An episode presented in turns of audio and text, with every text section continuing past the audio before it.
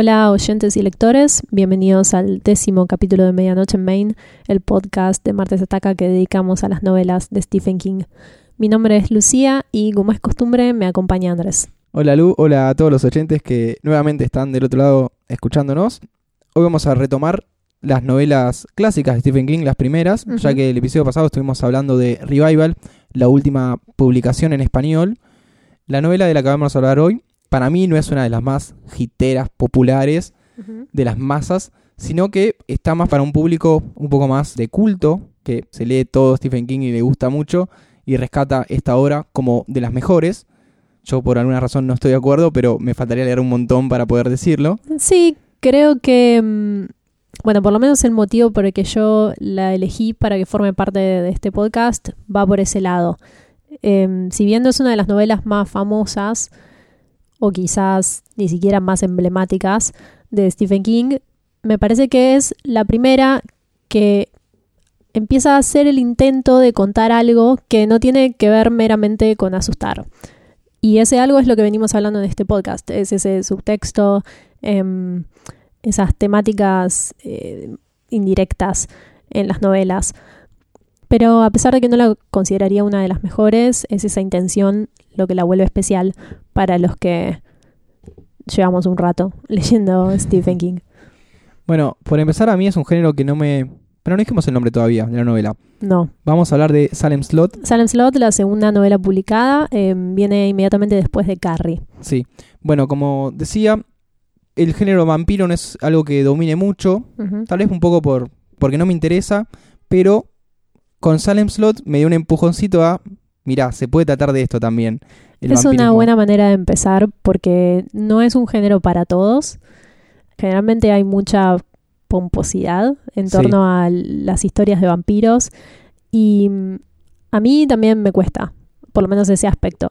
Salem Slot tiene la ventaja de estar modernizado y bastante despojado de Ajá. todas estas características estéticas más góticas. Y algo que le pasó a Stephen King antes de publicarla es que él tenía, por un lado, Salem Slot, por otro lado tenía Carretera Maldita, y su editor le dijo, si elegís Salem Slot, te van a catalogar como escritor de terror. A lo que Stephen dijo, que me cataloguen como quieran, con tal que yo pueda pagar eh, mis impuestos y poner un plato de comida en la mesa. Sí, algo, algo así fue.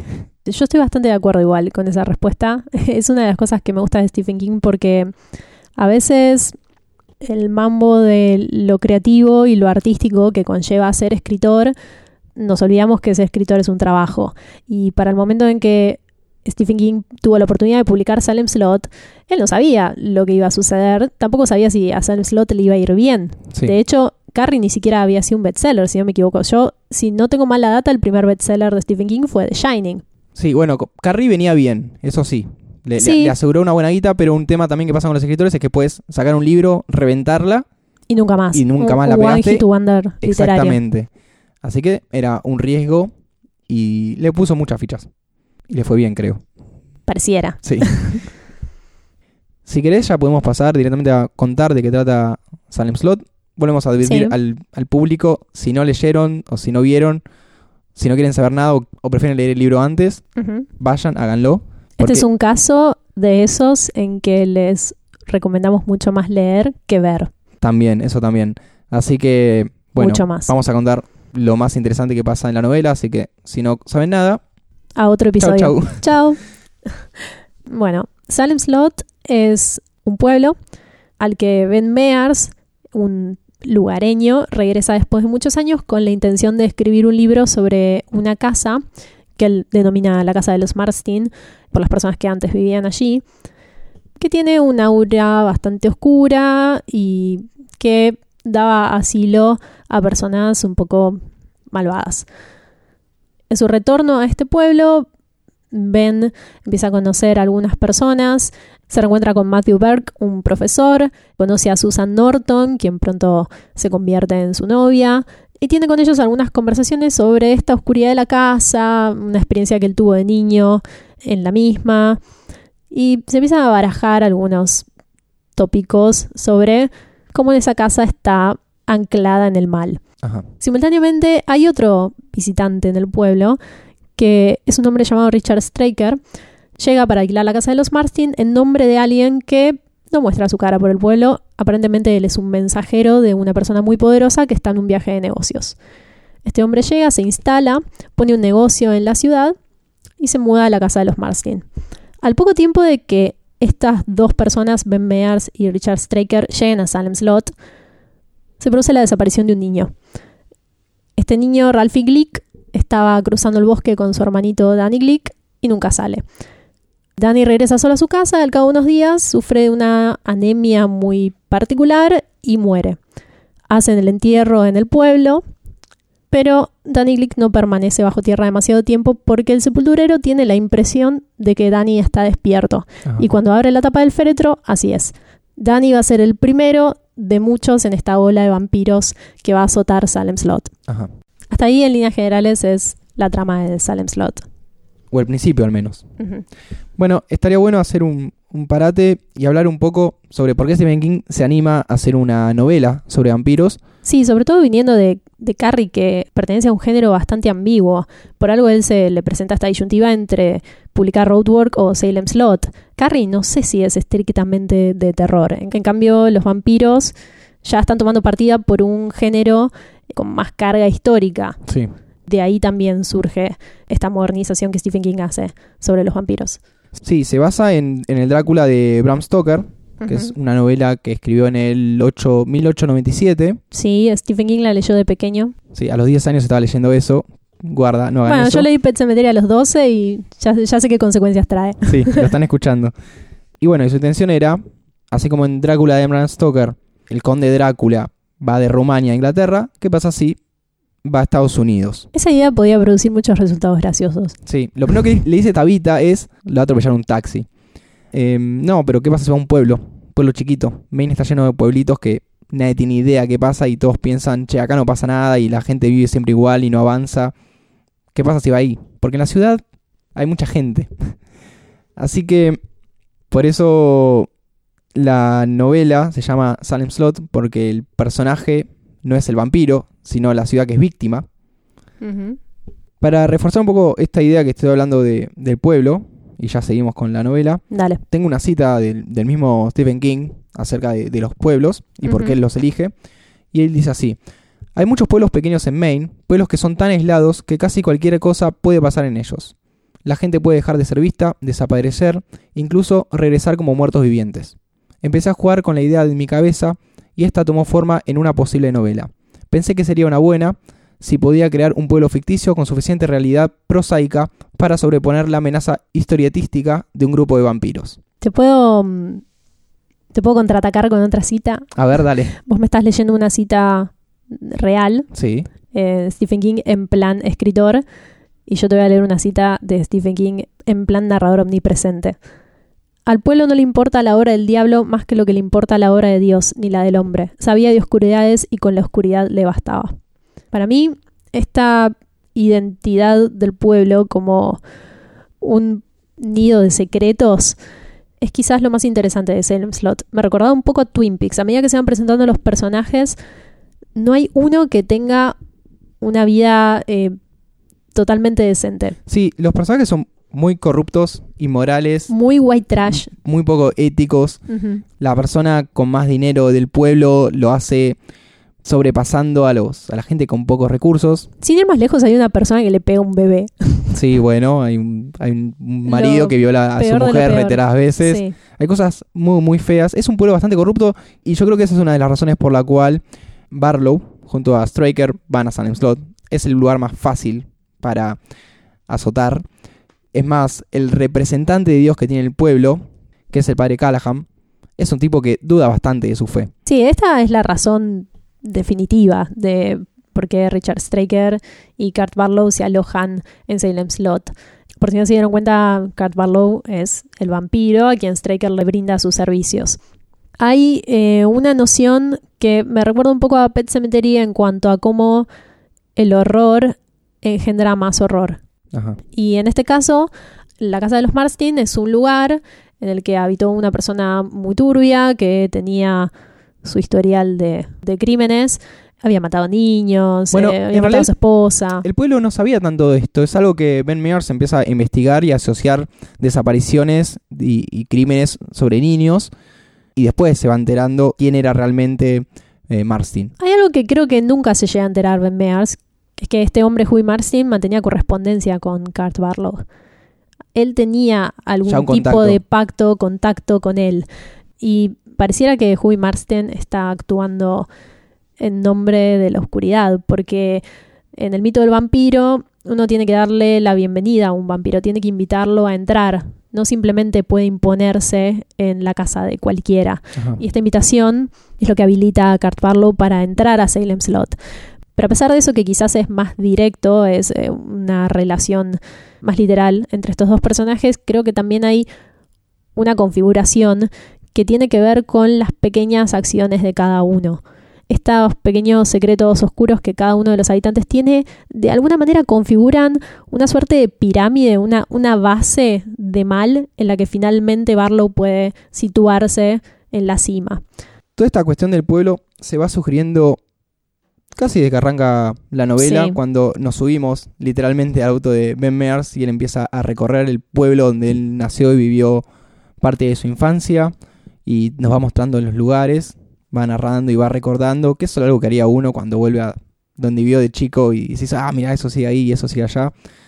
Y después en otro capítulo, que es muy interesante la forma en que está narrado, es hora por hora, un día X, qué va pasando y de esa forma te va introduciendo los personajes y cómo se desenvuelven en el pueblo. Sí, te diría que la visión que nosotros tenemos a través de Ben Mears, que de por sí es un personaje bastante plano, es una visión superficial de Salem Slot. Y es la que normalmente todos tendríamos de nuestro propio pueblo, porque hay muy pocos personajes ahí que son conscientes de los secretos de los demás y son un puñado de personas que dedican su vida a chusmear, Sí. básicamente. Est- estos monstruos existen. Pero ese otro capítulo que recorre hora por hora a los personajes y va mostrando realmente sus personalidades, es, es un capítulo un poco desesperanzador. Me da la sensación de que no querría saber tanto sobre las personas. Pero a la vez sitúa muy bien al lector, porque eh, es la manera de anticipar, fíjate que esto está bastante mal y nada bueno puede resultar de esta conjunción Sí. de seres. y además hay algo que está bueno también en ese fragmento y es que conocemos o por lo menos pasamos por un momento del día de varios de los personajes principales. ¿eh? Durante ese día, si no me equivoco, se habla sobre Mark Petrie, que es un chico muy interesante al que vamos a volver después. Se habla de la cita de Ben Mears con Susan Norton. Y al final del día se Una- habla... Una de las peores parejas Sí, en por historia de favor. Stephen King. Dos drapies. Y al final del día se habla de un sacrificio que está siendo ofrecido en la casa de los Marsden. Es literalmente la pirámide que te mencionaba antes, pero narrada hora por hora, porque Ajá. culmina en este acto totalmente demoníaco en que este niño muerto es entregado a Kurt Barlow como sacrificio. Es el principio del fin. Y todo empieza y termina en el pueblo. Sí, sí, por eso te decía antes, la novela no es de vampiros, es sobre un pueblo. Y menos mal, porque los personajes principales eh, Sí, deja bastante que, bastante que son un gran manojo de no.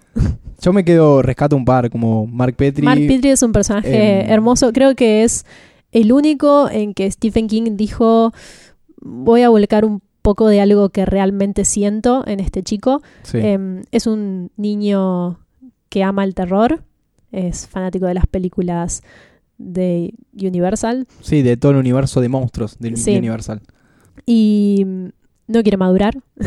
Para él no es una cuestión de madurez. Es gracioso porque este estereotipo del chico nerd, que después resulta ser el más apto para la supervivencia porque es el que maneja los códigos del terror, se está dando mucho ahora. Sobre todo con internet, en que se revitalizó la idea de ser nerd. Es curioso. Y me parece que es el espacio que Stephen King se dio a sí mismo para valorizar el género también a través de... Es un, es un poco meta la situación, porque es lo que está haciendo contando de nuevo Drácula en sus propios términos. Sí, y esto hace también que Mark Petrie sea uno de los personajes que crea que eso está pasando. Total. Porque algo que se menciona bastante, por ejemplo, en el momento Ben Mears salta con esta hipótesis y le dice a Susan, che, estos son vampiros, claramente. Susan lo peor. Y le dice, Está bien, Ya contame, vamos a hablar de eso. contámelo a mí, pero no vayas por el pueblo contando eso porque te van a tirar de de Y es así, porque nadie va a creer en eso. Bueno, Ben Mears, un escritor, vamos a... Mencionemos un poco los personajes principales Dale, dale. porque lo estamos pateando, pero algún día vamos a tener que llegar. en el primer capítulo de Salem Slot, si no me equivoco, es el prólogo. Se nos presentan dos personajes en una situación que no sabemos a qué viene.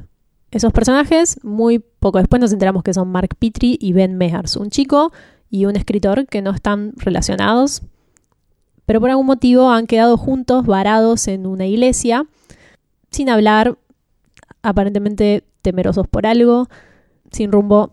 Fugitivos. No sabemos nada de ellos, sí. Sí. Ese primer capítulo es muy lindo. Es muy lindo cómo se nos presentan con una gran incógnita estos dos personajes. Después cuando esa incógnita se responde, nos damos cuenta que Mears no tenía nada para contar. Pero, pero Mark Petrie es un personaje muy lindo. Inmediatamente después se nos empiezan a presentar estos otros personajes a medida que Ben Mears recorre el pueblo. El primero ya lo mencionamos, es Matthew Burke, el profesor, Sí. un viejecito simpático que cree en los vampiros. Que fue profesor de, de Ben, de. Benjamin, cuando era niño, cuando vivía en Salem Slot. Y entonces para él es como el niño que se fue del pueblo y terminó escribiendo y publicando bestsellers. Es más, en un momento Ben le dice a, a- a Matt, vos podrías haber escrito esto. Y dice, no, pues yo no tengo lo que tienes vos, que es talento. Ah. Pero bueno, Eh, bueno, sí, el chupamedias de Matthew Burke. Después está mm, Jimmy Cody, que es un médico sí. que no corta ni pincha. Susan Norton es eh, el interés romántico de Ben Mears, una chica que. Una joven rebelde. Ni siquiera. Ni siquiera. o sea, una chica que le gusta una Ben chica- Mears. Una chica indecisa. Sí, no sabe muy bien lo que quiere, pero está segura que algo debe querer. Sí. Y mm, bueno, más adelante, bueno, conocemos a mm, el padre Callahan, que sí es un personaje ya con algunos grises más debatibles, Sí. o que por lo menos suscita algunas nuevas preguntas. Ben Mears, el protagonista, lo voy a escupir, le voy a escupir esto, no tiene capas.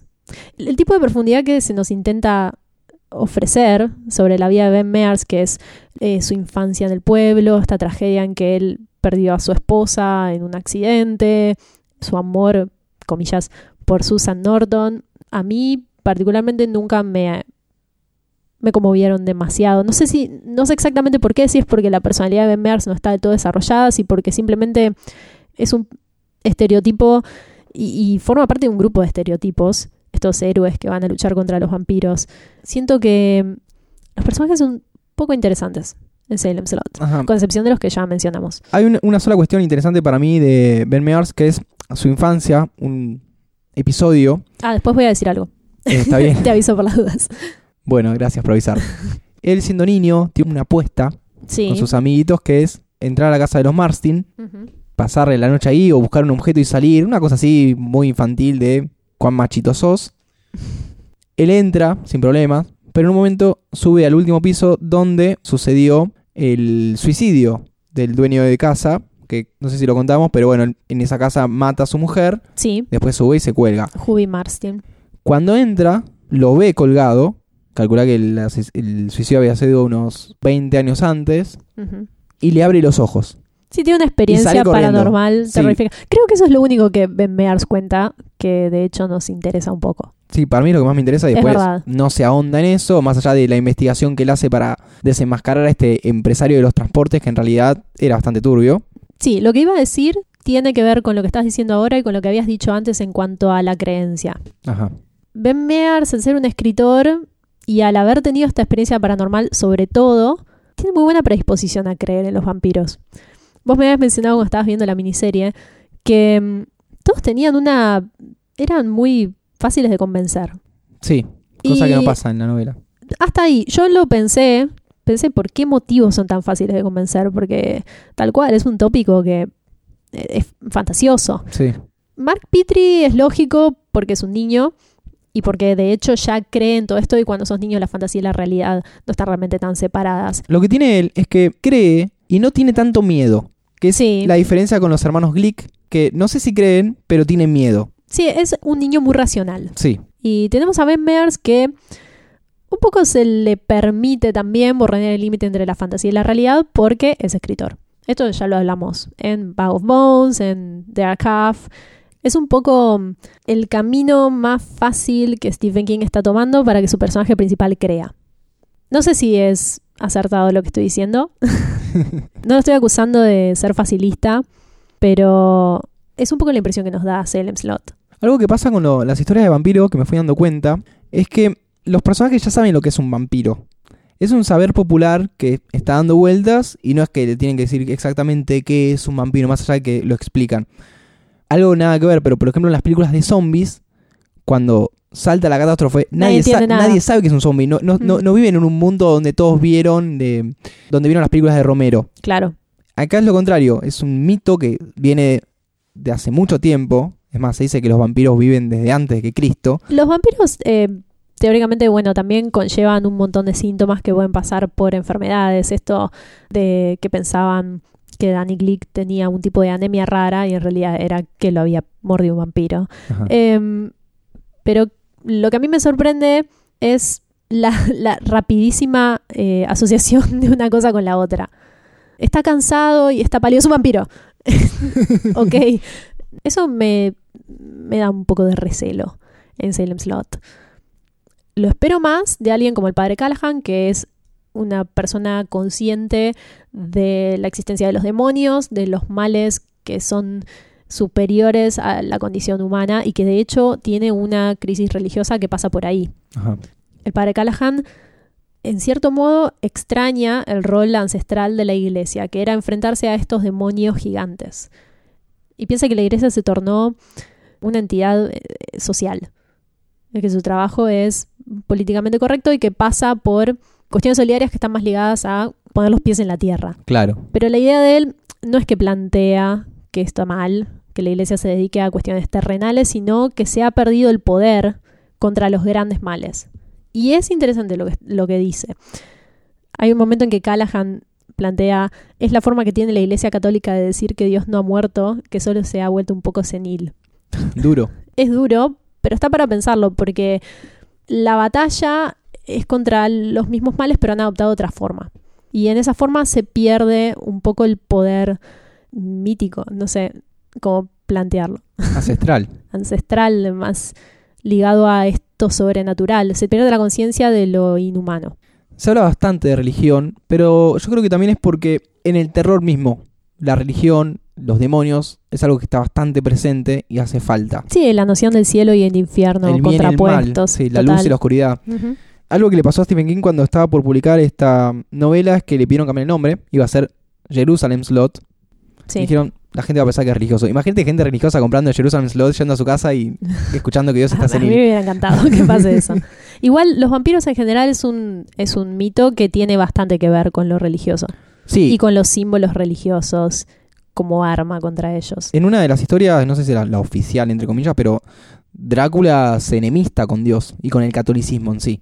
Sí, un poco se enfrenta a Dios. Em, quizás tiene que ver con la pérdida de fe, porque, si no me equivoco, Drácula no era un conde católico. Sí, la verdad yo no leí la obra de Bram Stoker, No, yo tampoco. pero tengo como referencia la película de, de Coppola del 92. La enorme película de Coppola Gran, gran película. es excelente. Em, se muestra cómo Drácula, este conde, se va Perdón, teóricamente esa película es la adaptación más fiel a la novela de Stoker. Por algo se llama. Bram Stoker's Drácula. Sí, Sería como Coppola's Bram Stoker's Drácula. sí, un quilombo. Bueno, eh, en la intro, en los primeros cinco minutos, que son geniales, impecables, se lo ve a este Drácula que es muy creyente y, y tiene que ir a una guerra, siendo él de la nobleza, va, porque el ejército contrario es superior en números. Cuando está en esa guerra, mm, los turcos contra los que él peleaba le mandan una carta a su amada y le dicen Drácula murió. Cuando él vuelve, se entera que ella se suicidó, entonces se cuestiona, ¿por qué Dios me has hecho esto? Muy Shakespeare Sí, bastante Shak- ese dilema. Y ahí es donde se enfrenta a Dios y no está de acuerdo con todo lo que pasó, si Bueno, fue tan viste, bueno. viste que el suicidio también es un tópico muy border en la religión. Supuestamente si te suicidas no vas al cielo. Ajá. Y teniendo en cuenta que Drácula es cuenta la historia en la época victoriana, en la que la religión es dominante. Quizás ahora no nos damos tanto cuenta, pero ahí el bien y el mal se asocian directamente al dios y al, a Dios y al demonio. Claro, en esta modernización, la religión está bastante relegada. Está un poco en crisis. Sí, está bastante en crisis. La gente va a misa medio como de changüí. algo que sigue pasando. Pero es eso, es eso, disculpa, que te decía el padre Callahan, está reducida a lo tradicional. No se está tomando conciencia sobre el poder de la fe. Y hablo de fe, no de religión.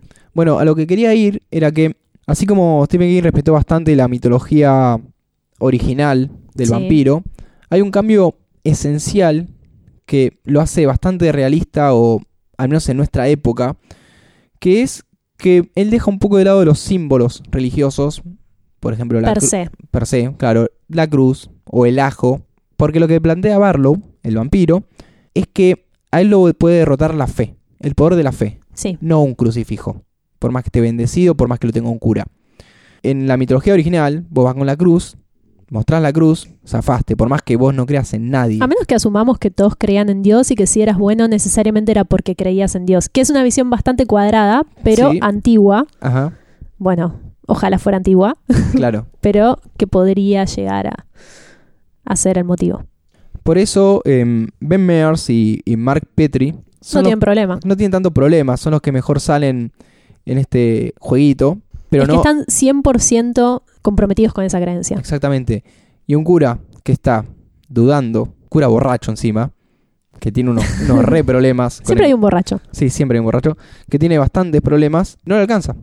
No. No le alcanza porque si estás en, Pierde. estás en duda con tu fe, por más que seas el representante de Dios en la tierra, que es el máximo enfrentamiento que puede tener un vampiro, Claro. no te alcanza la cruz. No te alcanza los rosarios, el ojo, nada. Porque si vos no estás seguro de lo que crees, perdiste. El enfrentamiento de Barlow con el padre Callahan es una de las es uno de los fragmentos que a mí más me gustan de Salem Slot, precisamente porque se plantea esta cuestión. Em, en ese enfrentamiento, el padre Callahan tiene una cruz Sí. y la cruz tiene una luz azul, que es esta luz que representa la divinidad, y con esa luz se enfrenta a Barlow, que intenta tomarlo por la fuerza, ¿no? La luz de la cruz se va extinguiendo a medida que Barlow le va diciendo, "Mm, tu fe no vale nada, vale más el chico. Es- esa frase me quedó clavada a mí. Es el muy niño, terrible. El niño vale 10 veces más que vos. Así le dice. Porque el niño cree y el cura ya no sabe qué hacer con su alma inmortal. y mm, el dilema es si arroja el crucifijo, porque no lo necesita, él tiene su fe, no tiene por qué eh, sujetarse a un artilugio, o si sostiene el crucifijo, porque en caso contrario estaría, en cierto modo, rechazando la fe cristiana. Ese es el problema que el padre Callahan no llega a resolver a tiempo, porque él se queda con el crucifijo en la mano el crucifijo se apaga y Barlow lo supera. Sí. Y Barlow le dice, si hubieras soltado el crucifijo me hubieras ganado una noche más. Eso está bueno también, porque no es la lucha del bien y el mal no termina, porque termina un nunca. cura hizo un acto heroico, no termina nunca. Esto es todos los días y también vuelve a eso que mencionamos antes sobre cómo todos los días, todas las pequeñas oscuridades individuales, eventualmente allanan el terreno para una oscuridad mayor, Ajá. que en este caso está representada a través de un vampiro. Y creo que Salem Slot apunta un poco también a tomar conciencia sobre eso. Siguiendo con la trama principal de la novela, que quedó un poco ahí colgada y relegada porque nos abocamos bastante a los personajes, dejando bastante personajes de lado porque menciona bastantes personas. Y claro, porque te va contando sobre todo los habitantes del Sí. pueblo. Bueno, Em, muchos de ellos. sí, los más eh, relevantes. Lo que va sucediendo es que de a poco Barlow va vampirizando todo Salem Slot. Sí, empieza por Danny Glick, que es este niño vampiro, y ventana en ventana todas las noches se va cobrando gente del pueblo. Sí, que, lo- Así que lentamente se van transformando. la gente, por si les llega a pasar algún día, que están en su casa muy tranquilos, Atentos. si te golpean la ventana y te piden pasar, no lo dejes pasar. Porque uno de los requisitos que tiene que cumplir un vampiro es ser invitado al lugar donde va a estar su víctima. Si quieren ver qué pasa en el caso contrario, los voy a referir a una película muy, muy buena que se llama Let the Right One In. Deja Es entrar una- al correcto, sería. Sí, eso está, está tomado de una canción de, de Morrissey o de los Smiths. en serio. Es una película del director Thomas Alfredson, que es un sueco que hace todo bien. Y cuenta la historia de una niña que en realidad es un niño que ha sido castrado y vivió como vampiro durante muchos siglos. Tiene un encuentro con otro niño. Y hay una escena en que le pide a su nuevo amiguito que lo deje entrar. Y en él le dice, no me jodas, si quieres entrar, entra. Y cuando entra, pasa algo. Bueno, No voy a spoilear esa película porque es hermosa. Quizás la mejor película de vampiros que vi en los últimos 10 años por lo menos. Sí, las versiones modernizadas son mucho más interesantes. Y hay una remake que es una porquería, que es con la misma chica que está en la remake de Carrie, que Ah, rompe todo. Esa chica rompe todo. Eh, en español se llama Déjame entrar, Sí, la- las pelis. vean la sueca que es, es perfecta. Bueno, de a poco el pueblo se va convirtiendo al vampirismo. Está esta suerte de, de grupo contra el mal, conformado por el escritor, el niño, el doctor, el escritor. Sí, es como una especie de Scooby-Doo. En un momento también hay un policía, y que en un momento se termina yendo del pueblo. El Eh, policía hace lo más sensato, dice yo me voy a la mierda. Yo me voy, Sí. chau chau. Aparte, eso es interesante también. Cuando le quieren explicar qué es lo que está pasando, el policía dice, yo no quiero saber, yo me tomo el palo. Y se va. es lo más coherente. Claro.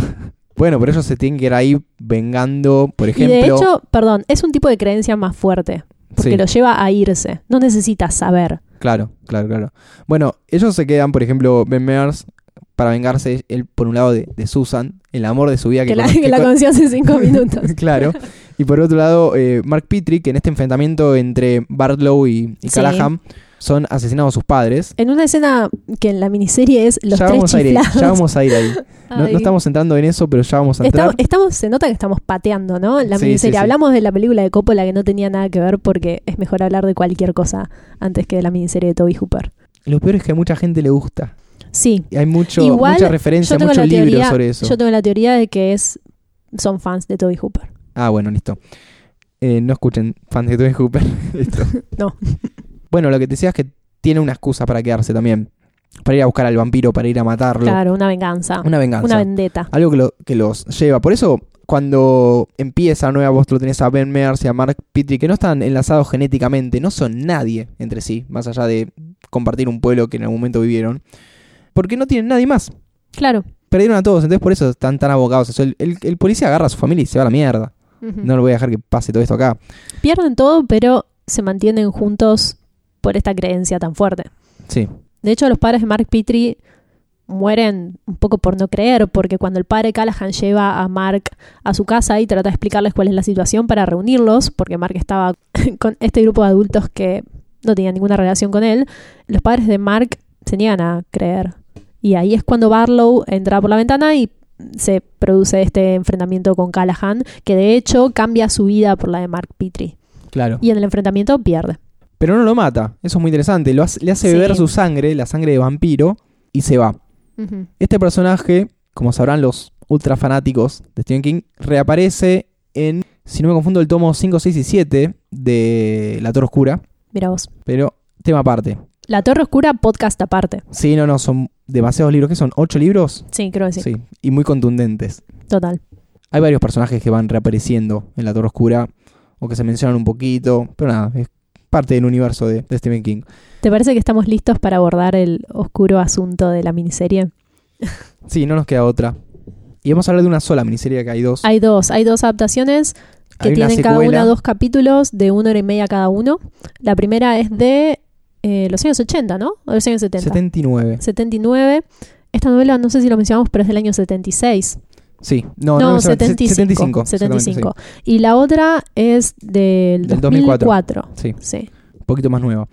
Bueno, Nosotros vimos solamente la primera, que está dirigida por Toby Hooper. Eh, La para mayor referencia, el señor que dirigió The Texas Chainsaw Massacre y Poltergeist. y digo Poltergeist porque en realidad el mito dice que la dirigió Steven Spielberg, que por contrato no podía dirigir otra película porque el mismo año había dirigido E.T. o algo así. Y bueno, está esa. mira vos, se llevó todo el rédito. Poltergeist es muy buena. Y Pero está bien, pero después en su carrera no lo, no lo pudo confirmar o reafirmar. ¿quién? Toby Hooper. Sí, Bueno, por eso. Ah, listo. No, Ahí no, viene. El, el tema, ¿cómo puede ser? claro. Bueno, De Steven Spielberg esperábamos esa magnitud. sí. Stephen King venía de Carrie, de Di Palma, que explotó, le fue bastante bien. Entonces, los estudios Warner lo primero que dijeron, vamos a comprar los derechos. Voy a hacer un, como un- una breve historia, después vamos Está a, muy bien, a la sí. crítica. Compran Queremos lo- saber cómo fue que pasó esto. ¿Cómo, se llegó a esto? Que es muy importante. Bueno, compran los derechos de la novela, en el 77 fue esto. Empezaron a encargar guiones a diversos guionistas, mismo a Stephen King. No les cerraban ninguno, les parecían todos muy largos o muy desastre. Se fue pateando, se fue pateando. Se pensaron en directores, se pensó en Romero, se pensó en Friedkin, que es el director del Exorcista, y también en Toby Hooper, director de La Masacre de Texas. Que está re buena. Una igual, gran ¿eh? película Es co- buenísima. con muy poca plata. Una cosa lleva a la otra, el proyecto no salía, no salía, se cajoneó.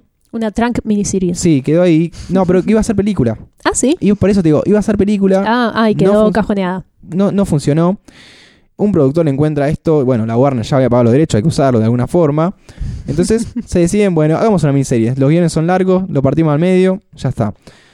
Cuando salió esto, se dio el ok, dijeron, bueno, se pueden hacer tres horas y media de filmación para el 79. Creo que eran 4 millones tienen para esto. Mándense.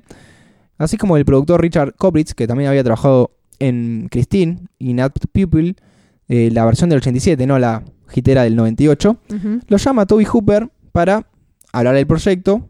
Y Toby Hooper de paso le dijo, mira, yo no estoy nada, así que dale para adelante. lo llama porque le había gustado la masacre de Texas y él se estaba dedicando a buscar directores que estaban haciendo cositas chicas para explotarlos un poco más. Así también lo había La hecho. intención era noble, Sí, era muy noble. Lo había hecho ya con, con Carpenter, esto. Así que pero Carpenter salió bien. Es un caso de éxito. salió bastante bien. Y por otro lado lo hacía porque prefería directores no tan conocidos porque los que venían con trayectoria Querían hacer lo que querían querían. hacer lo que querían, ser muy Siempre el mismo problema. Bueno, este pibe pinta bien, vamos con él. Uno de los cambios que más le critico, que fueron elegidos por una cuestión cinematográfica. Pero, perdón, pero podemos culpar en gran parte al presupuesto igual. ¿4 millones te parece poco? Sí, es poco. Para una producción Bueno, que tiene que involucrar un pueblo entero Sí. y termina involucrando tres gatos locos, Es verdad, es verdad. A mí me pareció... me parece que bajó mucho la- las posibilidades. Claro, a mí me pareció cuando la estaba viendo que el pueblo era muy chico. Igual hay cosas que ya no son, deci- son decisiones estéticas. Sí, sí, sí. Pero bueno, yendo a eso, a mí Sí. me parecía viendo la serie que era, el pueblo era muy chico. Vivían tres personas y se Sí. cruzaban cada tanto. No había extras. Vos cuando, cuando lees la novela sentís que hay Bueno, mucha Twin gente. Peaks, que creo que ya lo mencioné, es un poco así, la serie de David Lynch. Siempre son las mismas 10 familias del pueblo. Claro, pero acá es muy, muy abusivo. Y por otro lado, ellos decidieron cambiar eh, a Barlow. En la novela es un tipo que habla. Es una suerte de Bela Lugosi. Está muy del lado de la interpretación de Bela Lugosi Sí. de los años 30. Muy, muy noble, muy clásico. Que nos gusta muy mucho. correcto. Quieren hacer un Nosferatu más como el de Murnau, Ujú. la película del 22, que es un monstruo realmente. Y que tiene menos diálogo. Asusta. Sí, es un coso pelado. Sí. que bueno, si buscan Salem Slot, la primera imagen que ven es ese monstruo. A mí me gusta igual. Está bueno, Sí. pero cuando uno va a la novela Está mal y, filmado. y lees los diálogos, no, no, pero hablando más de, de- del ah, de la vampiro, caracterización. lees los diálogos y dices, che, Sí, claro. pucha, se perdió tanto. Se La, pierde todo el debate, la pelea con, con Callahan totalmente. es horrible. En, en la miniserie, ese enfrentamiento con Callahan, que es súper filosófico, eh, Richard Straker hace un poco de ventrílocuo de Barlow. Sí. Y eso es muy triste. Y, y cómo mata a los padres que golpean las cabezas entre sí, se caen a y los ya, padres Mark sí, Petrie. y ya dan por sentado que están muertos. Los tres chiflados. Es muy malo eso. Exactamente igual. Pero cosas que se hicieron bien fueron, por ejemplo... No podemos seguir hablando de cosas que se hicieron mal. No, te, te menciono un par y después la, la Ah, destrozamos. Pero era la entrada de los vampiros por la ventana. Una cosa... Eso es una de las cosas que yo más ¿Por quería qué? ver. Porque una cosa que dijo Toby Hooper es, si ponemos hilos, los hilos siempre se ven. Sí. Siempre se ven. Entonces usaron brazos mecánicos. De atrás, Ay, se fue todo el dinero. claro, de ahí se fue toda la plata. De atrás del- de los actores había un brazo, entonces vos nunca ibas a poder ver que lo sostenía. hay muchas cosas que están bien en esa escena, además de la Sí. ilusión de ¿Qué es flotar. lo que más miedo da?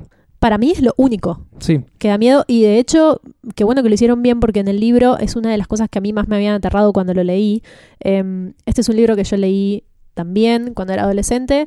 Me lo habían prestado, me lo prestó una amiga de la escuela y lo leí una sola vez. Así que las cosas que habían quedado impregnadas en mi memoria realmente se ganaron ese lugar. claro. y habían sido muy pocas. Una había sido em, este fragmento en que Danny Glick va a buscar a Mark Petrie para convertirlo y se flota afuera de su ventana, le toca la ventana y le pide que lo deje entrar. Y esto es un detalle ya en un tono más personal, pero por algún motivo recordaba que en ese fragmento Danny Glick estaba vestido de payaso. Ah, mirá. Pero no, no era No, así. no es y así. cuando lo releí para grabar este podcast, me sorprendió mucho que no fuera así, porque hubiera jurado que era así. Hiciste una conexión muy rara. Había hecho un mashup de dos miedos terribles. Em, pero sí, e- esa parte está bien en la miniserie. Qué alivio. bueno, si querés seguimos hablando de las cosas que están mal hechas.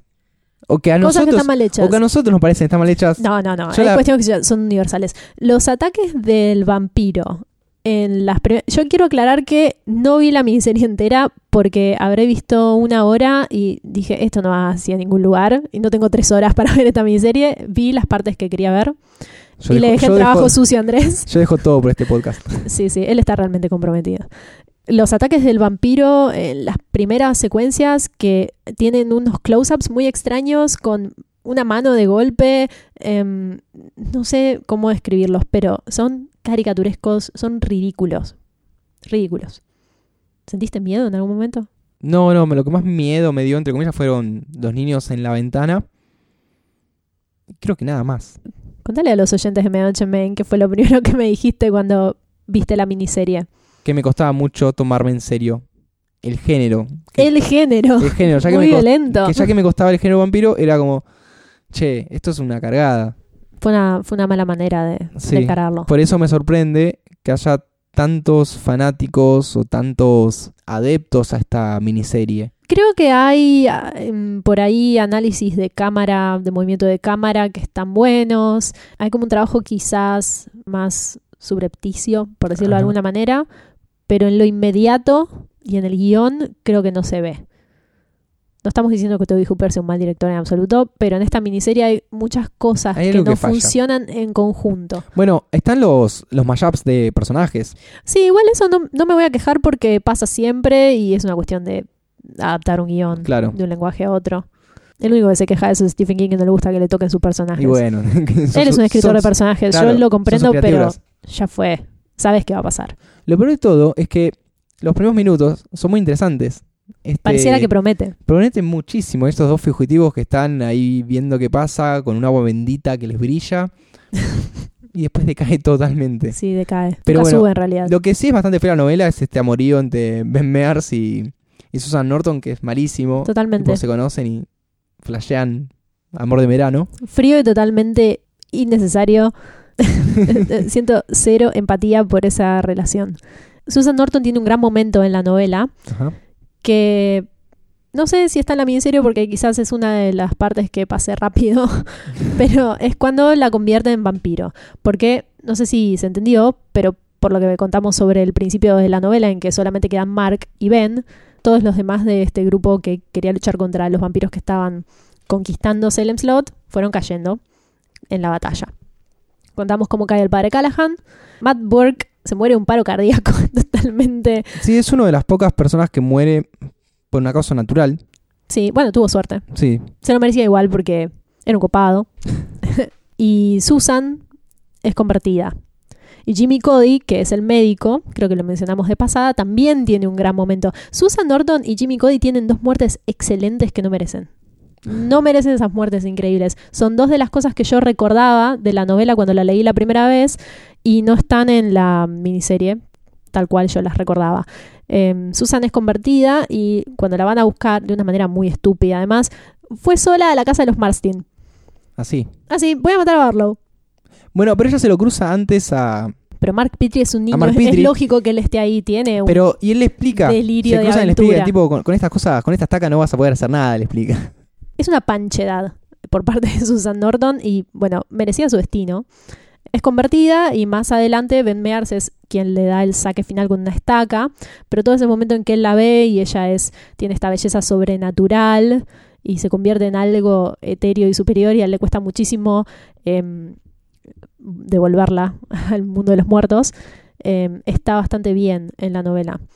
Y la muerte de Jimmy Cody, que es, es muy maquiavélica, me encanta, que tiene lugar en la casa de los Marstin, o si no recuerdo mal, quizás recuerdo mal, pero el, el punto es que Jimmy quiere bajar a un sótano y la escalera se adentra en la oscuridad, entonces él no logra ver que la escalera está cortada por la mitad. Y Ajá. cuando baja por la escalera y se cae adentro del sótano, cae y es empalado por un montón de cuchillos que están apuntando hacia arriba clavados en una tabla de madera.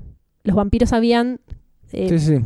puesto una trampa y muere empalado de la peor manera.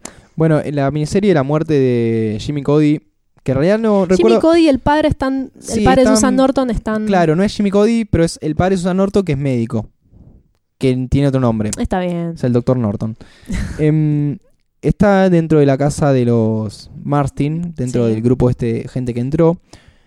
Y si no me confundo, es el mismo Striker que con una fuerza sobrenatural que él tiene, porque Striker es un tipo que está en el medio. No es un vampiro, Más o menos. Pero- en el libro, es un servidor del mal. en el libro lo mata Mark Petrie. Le pega un Claro. barrazo de acero. Acá lo hace, lo empuja, lo lleva con su fuerza contra una pared donde hay muchos cuernos y cosas Sí. puntiagudas y se aplastan contra eso. Es, Bastante es similar. muy malo igual. Pero la diferencia con, con Susan Norton, que también es interesante, a pesar de ser distinta, es que ella queda dentro de la casa de los Marstin, donde había entrado anteriormente con Mark Petrie, pero un momento se separan, los atrapan, los... Mark se escapa porque es un campeón Ah, y ella se queda él. así. Él- él Sabe hacer todo, ese personaje es excelente. Bueno, todo lo bueno. Ahí lo entra a buscarlo el papá de Susan Norton y Ben Mears, a los dos. Uno muere, el otro sobrevive, logra sa- sacar al chico, incendian la casa y Susan queda ahí. Otro momento ya fue todo en la miniserie. Claro, no sabes qué pasa. Que parece interesante. Cuando ves el, Ah, después hay un plot twist. claro, no cuando ves el final, que el final Sí, era donde empezaba, que sí, estaba en sí. esta iglesia en Guatemala, y tienen esta agua bendita que brilla y dicen, están cerca, van a una habitación X, en una abadía, donde está Susan Norton durmiendo. Sí. Espero que sea ella y no me esté confundiendo con él. No, no, no, no, no, está era bien. ella. Era. Y lo mira y le dice, no sé, como que se reencuentran y no sí, sabes lo qué va a trata de atraer con este. Exactamente. Y ahí la mata. Sí. No está mal. Es raro cómo ella llega hasta allá. Es raro porque también con la muerte de Barlow, eh, los vampiros que eran de su séquito pierden su guía. Y Sí, después ellos, cuando regresan en la novela, eh, los van matando un poco como moscas. Así que sí, no tiene tanto que ver quizás con la mitología general Sí, de Salem Slot, pero el intento está bien. así que en este caso no recomendamos ver la miniserie. Vean son- rápido las partes que tienen Si ganas son de ver. curiosos sí, y tienen tres horas, pues son tres horas, sí, son tres horas. véanla. Hay una versión dando vueltas resumida porque esta serie cuando se hizo la idea era hacer una versión también para Europa como película con mucho menos minutos que la recortaron medio como como en orden. Hacia el que- tuntún. que la recordaron medio rápido y no está no es tan concisa. Es menos concisa que la serie. Pero así todo, yo no recomiendo que la vean. Voy a ser sincero. Pero ¿Sentís que fuiste defraudado? exactamente. Hay, hay muchas cosas que no me gustan estéticamente de la miniserie de Salem Slot. Tal vez tendríamos que haber visto la nueva. Sí, yo vi la, la intro y un par Igual de las minutos, remakes tampoco prometen nada, pero Pero bueno, a mí me parece un poco más interesante. Pero también son otras tres horas que alguien tiene que gastar en, en verlas. Si alguien lo quiere hacer y contarnos, bienvenido sea.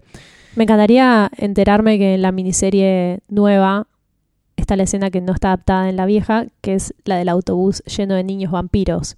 Porque eso es hermoso en la novela. En la parte que llegué a ver de la miniserie del 2004, hay un conductor y hay un micro con niños. Bien. Pero no sé que si después vuelve. Ah, ahora Ok. la tengo que ver. Ahora tenés que ver. Ahora tengo que encontrar un hueco de tres horas sí. para ver la miniserie. Pero bueno, ya que estamos en el mundo audiovisual, estaría bueno recomendar películas relativas al tema de los vampiros.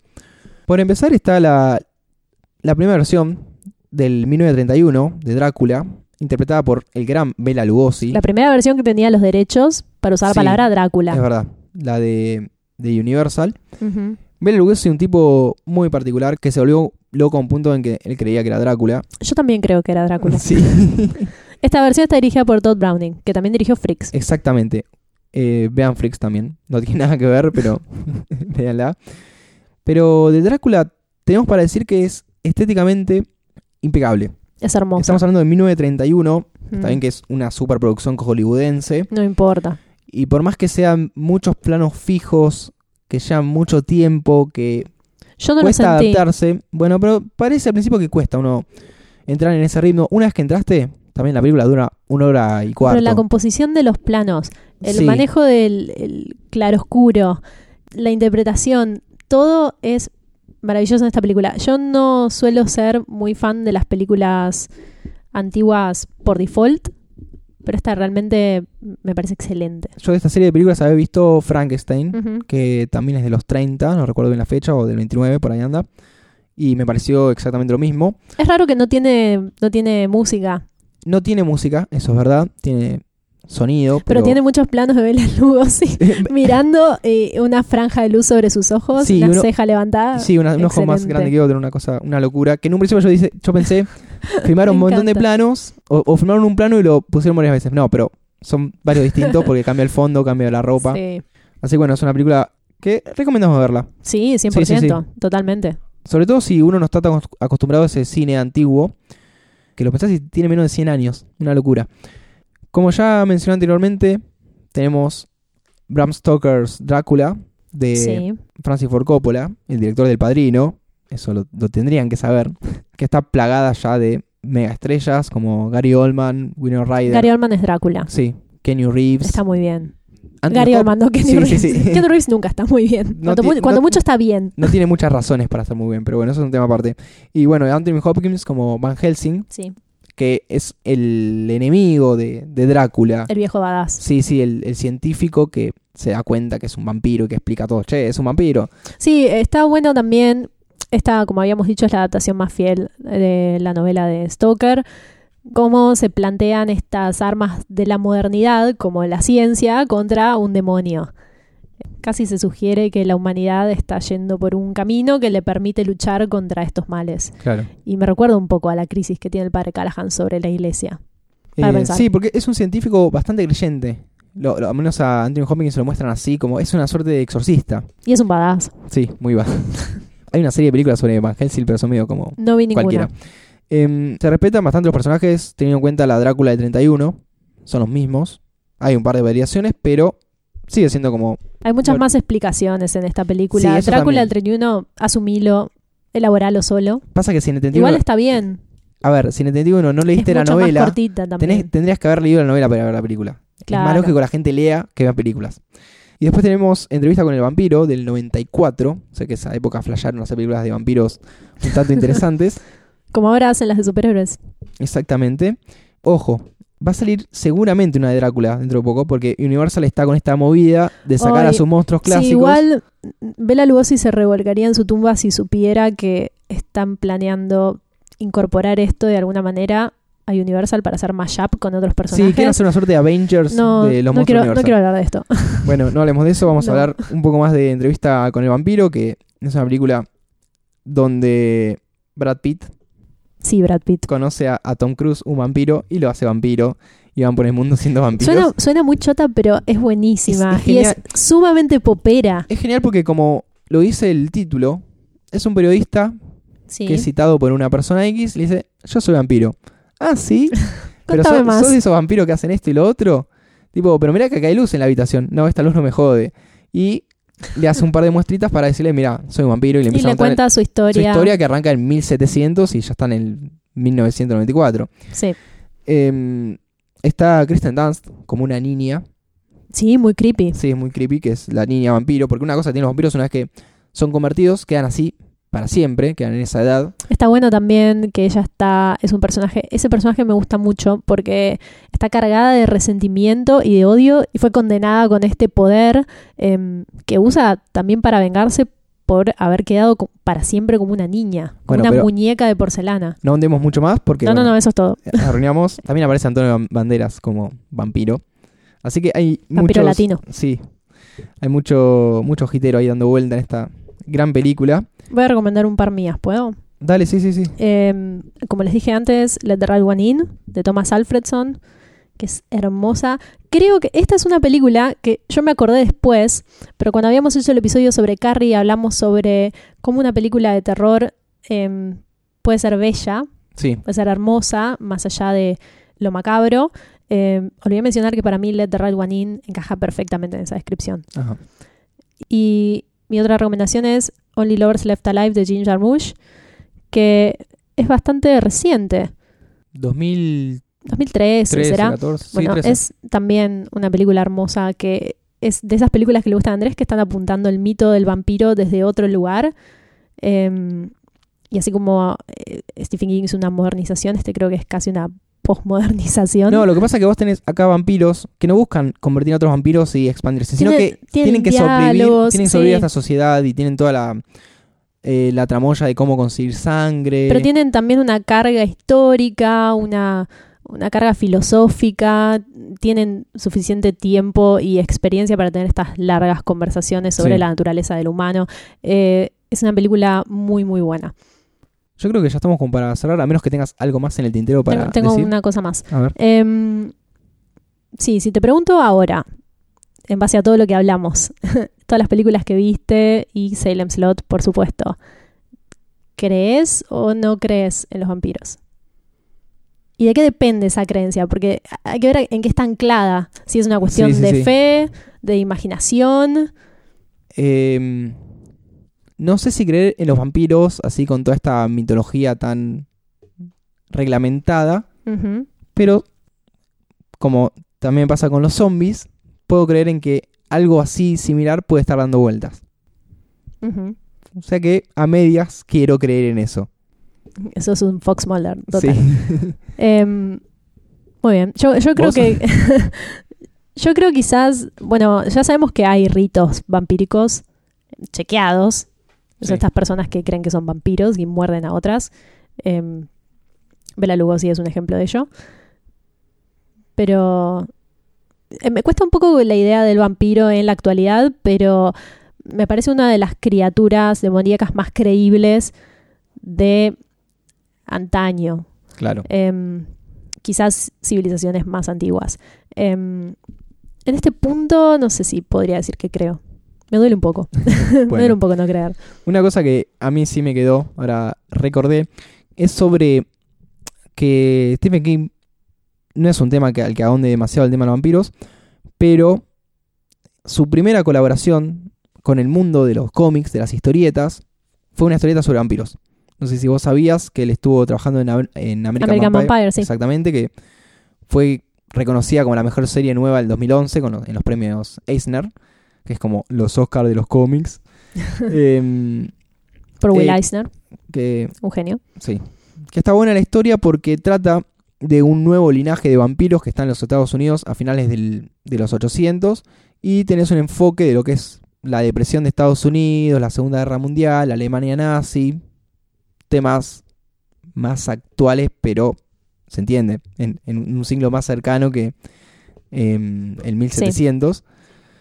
Pero todo esto desde otro punto de vista. Es un cómic bastante extenso, donde bueno, lo col- colabora con otro escritor más, ya que era bastante nuevo en esto de hacer cómics.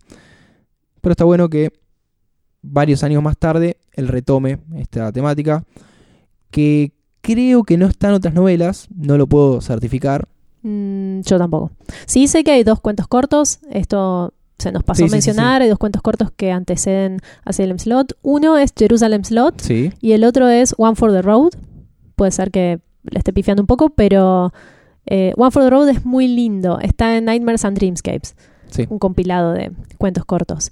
Em, así que recomendado si no tienen tiempo para leer Salem Slot, que es una novela relativamente larga. Sí, también esos dos cuentos eh, están en la reedición del año 2005, que fue aniversario, hace 10 años ya, que es una versión ilustrada, entre comillas, porque tiene un par de, de gráficas interesantes adentro, y una introducción de, de Stephen King. La introducción es muy linda. Sí, son varios años después, es otra mentalidad. Y sí, no, pero es, em, es muy linda y las notas finales de la edición del 99 también, Sí. que son las que cuenta un poco cómo fue que se acercó a Drácula y por otro lado a los cómics de ese em, y de donde surgió la idea de combinar la esencia de las dos cosas para escribir Salem Slot. Y ya que estamos hablando de estas, em, de estas notas, nos podemos ir con una cita de la versión del 2005 que tiene que ver directamente con esto que hablábamos sobre la creencia. Porque al momento de conectar una obra de ficción, eh, sea cual fuere, hay que aceptar implícitamente algunas normas. Así hay que jugar el Sí, juego. Y lo que dice es esto. Apaga el televisor, de hecho, ¿por qué no apagas todas las luces salvo la que alumbra tu sillón favorito y hablemos de vampiros en la oscuridad? Creo que puede hacerte creer en ellos porque yo también creía en ellos mientras trabajaba en este libro. Y de paso apaguen este podcast que ya está terminando. Eh, mi nombre es Andy Mi nombre es Lucía. y esto fue un nuevo capítulo de Medianoche en Maine. Hasta la próxima y que tengan buenas medianoches.